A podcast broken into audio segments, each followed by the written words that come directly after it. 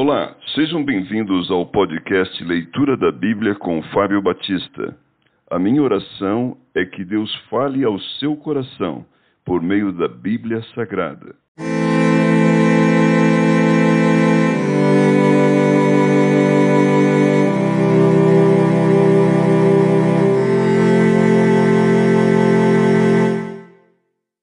Levítico capítulo 17 Leis referentes à matança dos animais. Disse o Senhor a Moisés: Fala a Arão e a seus filhos e a todos os filhos de Israel e dize-lhes: Isto é o que o Senhor ordenou, dizendo: Qualquer homem da casa de Israel que imolar boi, ou cordeiro, ou cabra, no arraial ou fora dele, e os não trouxer à porta da tenda da congregação, como oferta ao Senhor, diante do seu tabernáculo, a tal homem será imputada a culpa do sangue. Derramou sangue pelo que esse homem será eliminado do seu povo, para que os filhos de Israel, trazendo os seus sacrifícios que imolam em campo aberto, os apresentem ao Senhor à porta da tenda da congregação, ao sacerdote, e os ofereçam por sacrifícios pacíficos ao Senhor. O sacerdote aspergirá o sangue sobre o altar do Senhor, à porta da tenda da congregação, e queimará a gordura de aroma agradável ao Senhor. Nunca mais oferecerão os seus sacrifícios aos demônios, com os quais eles se prostituem.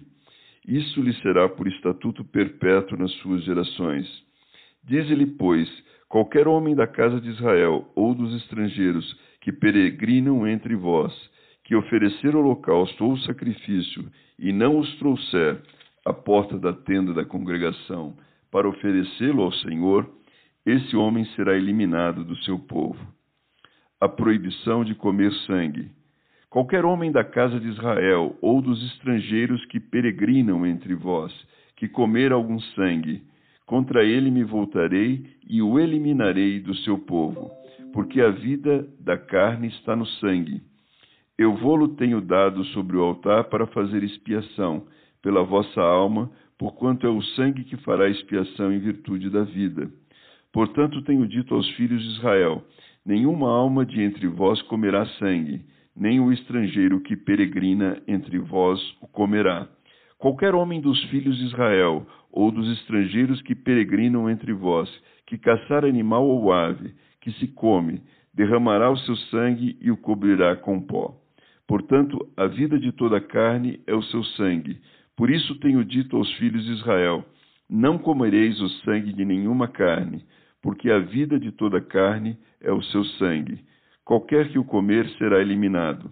Todo homem, quer natural, quer estrangeiro, que comer o que morre por si ou dilacerado, lavará suas vestes, banhar-se-á em água e será imundo até a tarde. Depois será limpo. Mas, se não as lavar nem banhar o corpo, levará sobre si a sua iniquidade.